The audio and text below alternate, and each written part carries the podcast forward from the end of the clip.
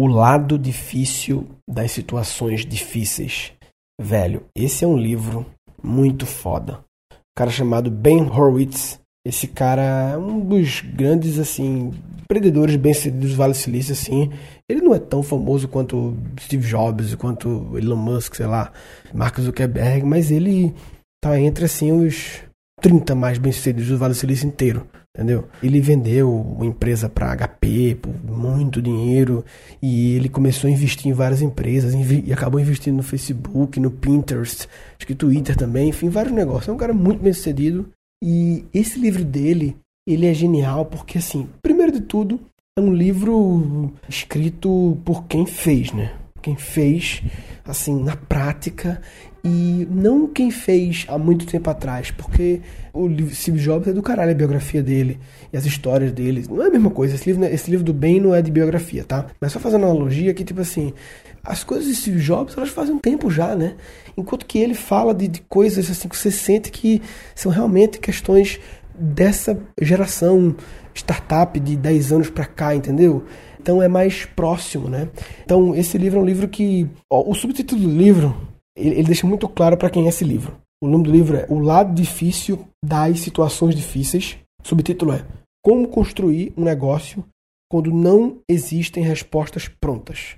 Então, para saber se o livro é para você, você se pergunta: eu estou construindo ou participando da construção, tem que ser o dono, não é? mas participando da construção de um, algum negócio em que não existem respostas prontas. Então, interpretando o que é respostas prontas, Claro que nenhum negócio do mundo ele tem respostas 100% prontas, lógico, sempre tem variáveis, mas alguns negócios têm respostas mais ou menos prontas, né? E quando você está fazendo uma startup, é, a definição de startup que eu gosto é do Eric Ries, do Lean Startup, que também é um livro básico, todo mundo tem que ler nesse universo startup. Esses dois estão na mesma categoria, na minha opinião. O Lean Startup, esse que eu estou falando agora, e o de 0 a 1 um, do Peter Thiel. O 0 a 1 um, um pouco abaixo desses dois, eu acho, sabia? O Lean Startup talvez em primeiro realmente, porque ele é a base de tudo, e depois esse do bem, e depois, enfim. E a definição do Eric Ries no Lean Startup é startup é uma empresa, uma entidade, uma organização, sei lá, um negócio que lida com um mercado ou com um mercado, um segmento de extrema incerteza. Extrema incerteza, ou seja, não se sabe para onde está indo, por quê? Porque se está construindo um caminho novo. Isso é como o Ben fala aqui, quando não existem respostas prontas. Então, se você vai montar uma sorveteria no shopping, já tem um caminho traçado. É como imaginar uma floresta e tem aquele caminho na floresta que o homem já abriu, né? Como é que chama? Quando o cara abre o caminho, né? Aquela clareira assim que o homem já cortou e já está aquele caminho pronto. E tem um outro caminho na floresta que ninguém nunca foi. E que você vai ter que ser o primeiro a meter o machado e abrir a floresta. Isso é não ter respostas, você não sabe o que vai vir. E tem vários níveis disso tal, mas, por exemplo, o que eu venho construindo é. A gente. Eu não sei se eu já falei muitas vezes no Guncast, mas é, só para alinhar, que as pessoas sabem, todo mundo que acompanha o Guncast, lógico, que eu estou fazendo curso de criatividade, que eu faço um curso de criatividade e que tenho me dedicado muito a ele, mas quem acompanhou lá aquela série Habilidades do Futuro, no último vídeo eu explico que mais do que construir um curso, a gente está construindo uma escola. Uma escola que o curso de criatividade tem sido o nosso principal produto, porque é o único e é um produto de muito sucesso, mas é um produto que está nos ensinando a ter a escola, né? Uma escola composta de cursos, né? Então a gente já vai ter da Tânia, minha coach, eu falei muito dela, de meditação. Esse é um, está confirmado. Talvez a gente vai fazer um, um, uma turma teste ainda esse ano, mas preparando mesmo o próximo ano.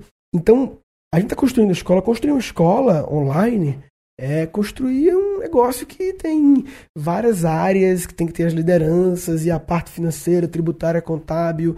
É foda, é foda. Tem muitas questões, pessoas e, e estratégia e processos internos e tal. E é um negócio de extrema incerteza, porque assim, claro, existem pessoas fazendo educação online no mundo há muito tempo e tal, mas exatamente como a gente está fazendo, entendeu? Nesse conceito da escola e com as coisas que eu quero fazer. Tem várias coisas novas que ninguém está fazendo. E com a forma que a gente entrega o curso.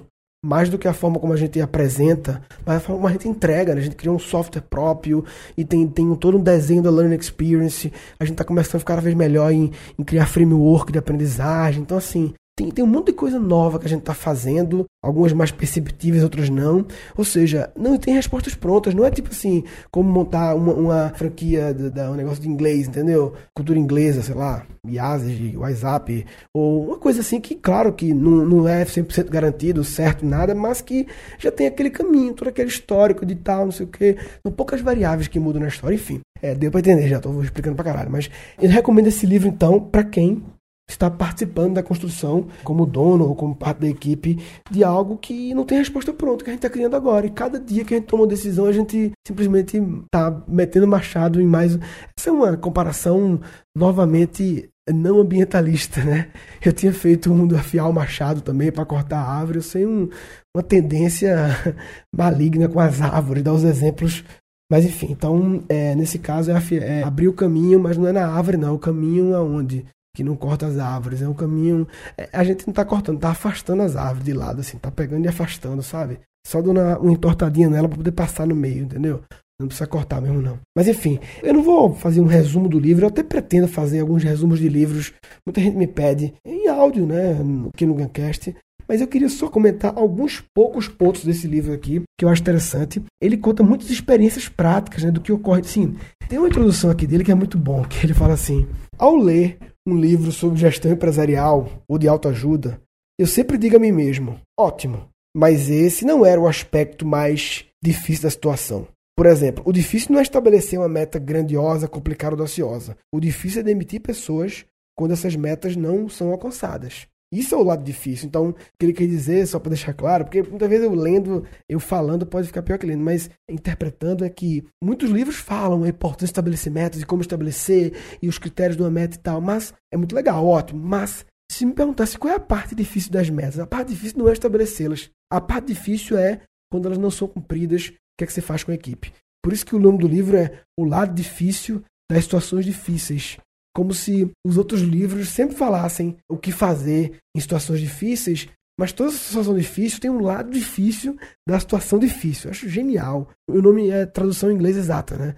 The Hard Things About Hard Things. Ou seja, foi ao pé da letra e foi genial. Então ele dá outro exemplo assim. O difícil não é contratar funcionários excelentes. O difícil é quando esses funcionários excelentes, entre aspas, passam a achar que têm o direito de exigir coisas não razoáveis. Aí é uma situação difícil o lado difícil, a ação difícil. Enfim, ele dá vários exemplos aí. Então, ele é um livro que mostra, sabe, aqueles pequenos detalhes difíceis, como fazer uma demissão em massa. Tem capítulo aqui, sabe? Coisa que eu espero nunca ter que fazer, mas esse é o lado difícil. Demitir é difícil, mas se é o lado difícil de demitir, é demitir em massa. Então, muitos livros ensinam a demitir, mas poucos ensinam a demitir em massa. E não é só que seja sobre tragédia, não, sabe? Assim, é, não é só situações ruins. É, são situações que ele ensina a gente a não passar, né? É um livro muito interessante, tem uma, uma parte que eu gostei aqui, que eu marquei aqui, só comentar três partes, tá? Não vou aprofundar infinito não, mas eu queria só mostrar três partes, que é o seguinte. Um cara ensinou para ele, um chefe lá no Netscape, dizendo que nós cuidamos das pessoas, dos produtos e dos lucros nessa ordem. Primeiro pessoas, segundo produtos, depois dos lucros, nessa ordem. É interessante essa, essa visão da importância de pessoas, que é coisa que a gente sabe, ouve muito falar, né? Mas muitas vezes demora a cair essa ficha, né? Outra coisa que eu achei legal aqui, pelo menos para mim, né? Eu sempre fui um cara muito de. Nunca fui um cara de pessoas, né? Um cara muito de trabalhar sozinho, de querer trabalhar sozinho. E como comediante, passei muito tempo sozinho, né? E essa coisa para mim de montar equipe, montar um time. Inclusive, a gente vai abrir umas seleções daqui a pouco. Fica atento aí. Quem do Guncast não acompanha, vai na minha fanpage, acompanha lá a fanpage Murilo Gun, porque a gente vai anunciar lá na fanpage. Acho que, quer dizer, acho não, né? Vamos postar no grupo do Guncast também. Mas, na dúvida, muitas vezes o algoritmo do Google pode não exibir na sua timeline. Vai lá na, na fanpage, curte lá, que a gente vai abrir as vagas. Acho que tô gravando isso agora no é agosto, né? A gente vai abrir ainda em agosto. Ainda em agosto, com certeza é, algumas vagas para várias áreas, né? vai abrir umas seis vagas, eu acho. Então, assim, essa coisa de montar time, para mim, é tudo muito novo. É, é, novo, sabe? Eu nunca tinha montado um time assim. Os times que eu tinha montado, a gente teve, teve duas empresas com 40 funcionários, mas eu não montei os 40, é, eu montei uma parte, né? O meu time. E na época, eram outras épocas, né? A minha empresa que eu tive, a Bit, lá em 99, que a gente recebeu a porta de capital, a gente estava cheio de dinheiro e gastando loucamente, contratando. E o mercado não tinha nada, entendeu? Todo mundo tava começando. É, enfim, não dá para comparar. É como dá para comparar coisas diferentes, né? E a Cartelo, a W3 e a Cartelo, que foram as empresas que eu fui sócio de produzir sites e tal, elas não eram startups. Ó, isso é uma diferença interessante. Elas não eram startups. Eram empresas de internet, mas elas não lidavam com extrema incerteza. É interessante essa definição. Quando eu comecei a Bit, que foi para fazer sites, né, em 99, a gente começou a fazer sites, né? Eu não sei se eu já contei essa história, deve ser contado já, assim. No Segredo do Fracasso, minha palestra sempre conto. Que a gente montou para fazer sites. Era uma oportunidade na época, eu tinha ganhado os prêmios de site e tal, tinha visibilidade, vamos fazer site em 99, beleza. Aí surgiu aquela loucura de falar da internet, meu Deus, vai mudar o mundo, essa internet é incrível. E aí a gente conseguia um milhão de investimento na época. Só que aí os caras, a condição deles eu me lembro até, eles perguntaram pra gente, o cara bateu na nossa porta, né? Isso é bizarro, né? Assim, essa história eu gosto de contar porque é bizarro, assim, a gente pensar hoje, você tá lá no seu, no seu escritório fazendo site das empresas, ah, faz o site da faculdade, ganha 2, 3, 4, 5 mil reais, sei lá, e aí entrega, beleza, faz outro e tal, enfim, prestador de serviço era inovador, assim, dá para dizer que tinha uma certa incerteza, porque não, não era incerteza, o mercado estava começando, pelo contrário, tinha certeza demais. Quer dizer, eu achava que tinha, né? Que o mercado de fazer sites ia crescer, era meio com certeza. Para alguns uma incerteza, mas não era uma extrema incerteza. Entendeu? Era um negócio meio natural e que não envolvia uma altíssima tecnologia e uma grande disrupção de mercado. Era evolução natural. Me parece que os sites eles foram uma evolução incremental do que do folder, talvez, né? Não foi uma, uma coisa atualmente. Enfim, isso é outra história, vai. Mas o que eu ia dizer é que quando os, investidores bateram no sapato, tocaram o telefone, eu quero conversar com vocês de uma matéria e a gente quer investir em internet, o que é que vocês fazem? Quando eu falei que fazia site, eles chegaram dizendo assim, querem investir em internet. Mas investir em quê? Eu perguntei. Não, internet, qualquer coisa. Qualquer coisa internet, eu investi aí pra internet, porque internet é legal. E, e os caras eram de outro mercado e tal, totalmente offline, assim, agronegócio até. E aí, quando eu falei que a gente fazia site por 3, 4 mil, eles falaram, isso aí não quero investir nisso não. Eu quero que vocês criem um novo Yahoo. Né? Engraçado que ele falava Yahoo e agora o Yahoo tá quebrando, né? Foi vendido e tal, enfim, quebrou, o Yahoo sumiu. Então, ou seja, eles queriam, outras palavras, nós queremos investir na extrema incerteza. Por quê? Porque aí eles são otários, pô. Não, porque a extrema incerteza, o risco paga o prêmio.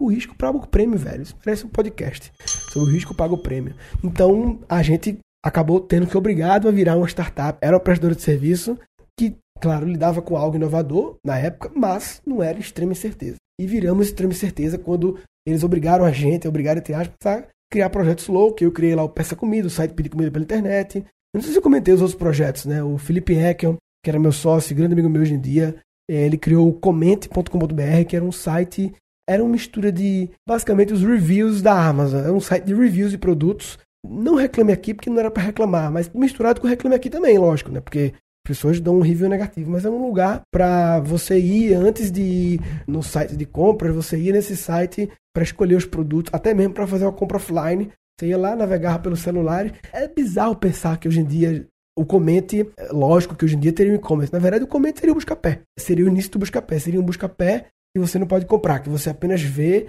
é, as avaliações das pessoas, pensando muito ainda de ir comprar offline, de você ir no shopping comprar, mas pesquisando na internet. Que era aquela história que a internet criou o Zero Moment of Truth, né? Isso merece um podcast também. O Zemote, né?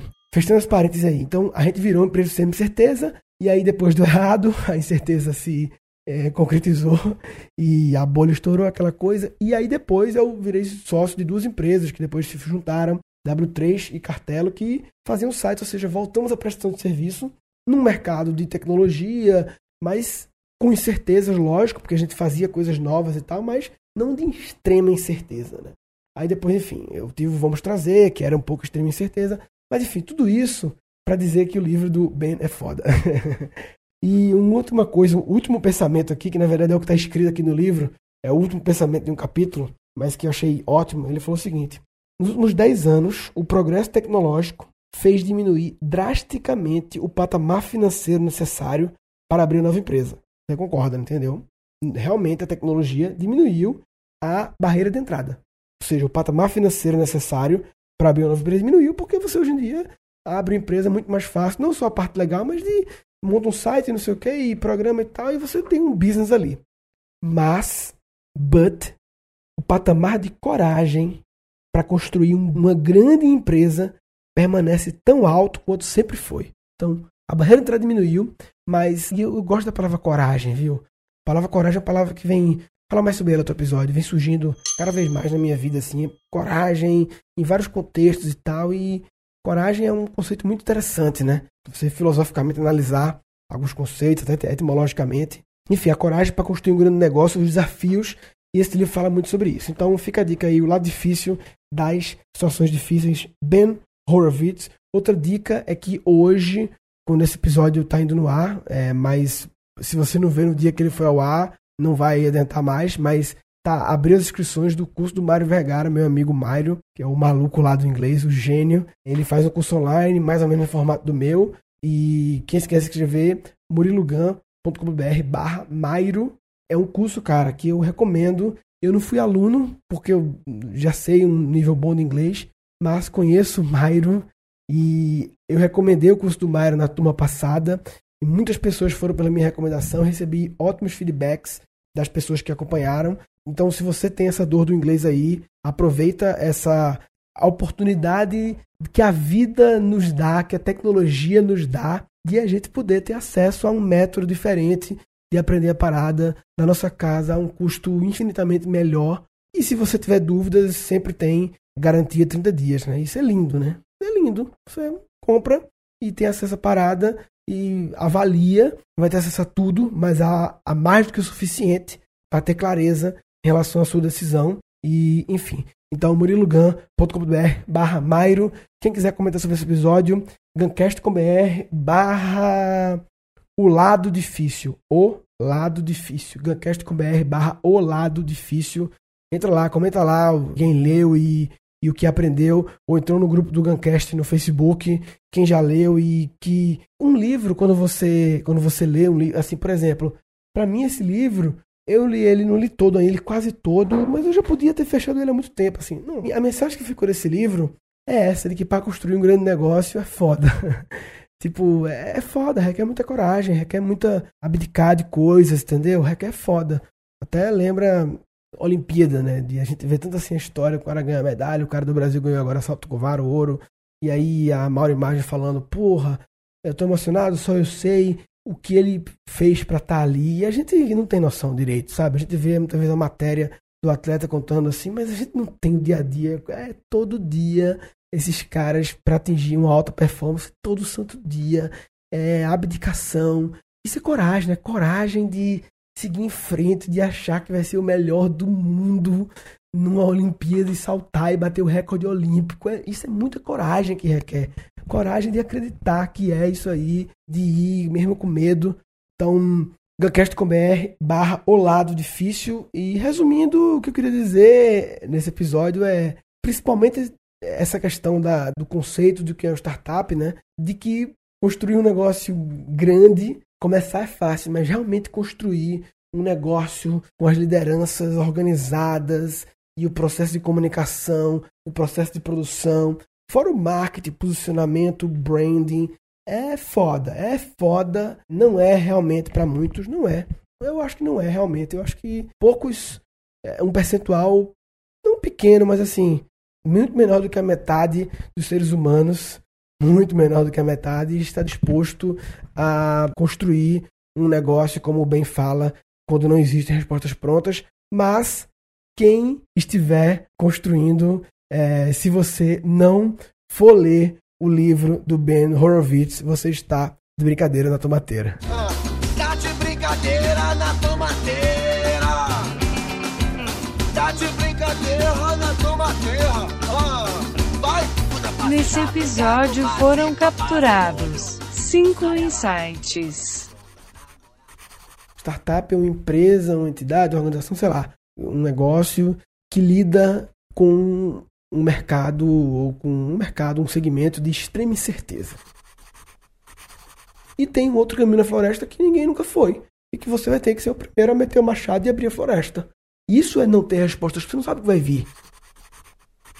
Mas toda situação difícil tem um lado difícil da situação difícil. Não, porque a extrema incerteza, o risco paga o prêmio. Nos 10 anos, o progresso tecnológico fez diminuir drasticamente o patamar financeiro necessário para abrir uma nova empresa. Mas o patamar de coragem para construir uma grande empresa permanece tão alto quanto sempre foi. E três episódios futuros. O risco paga o prêmio, velho. Isso parece um podcast sobre o risco paga o prêmio. Que a internet criou o Zero Moment of Truth, né? Isso merece um podcast também. O Zemote, né? A palavra coragem é a palavra que vem. Fala mais sobre ela no outro episódio. Falou, papai.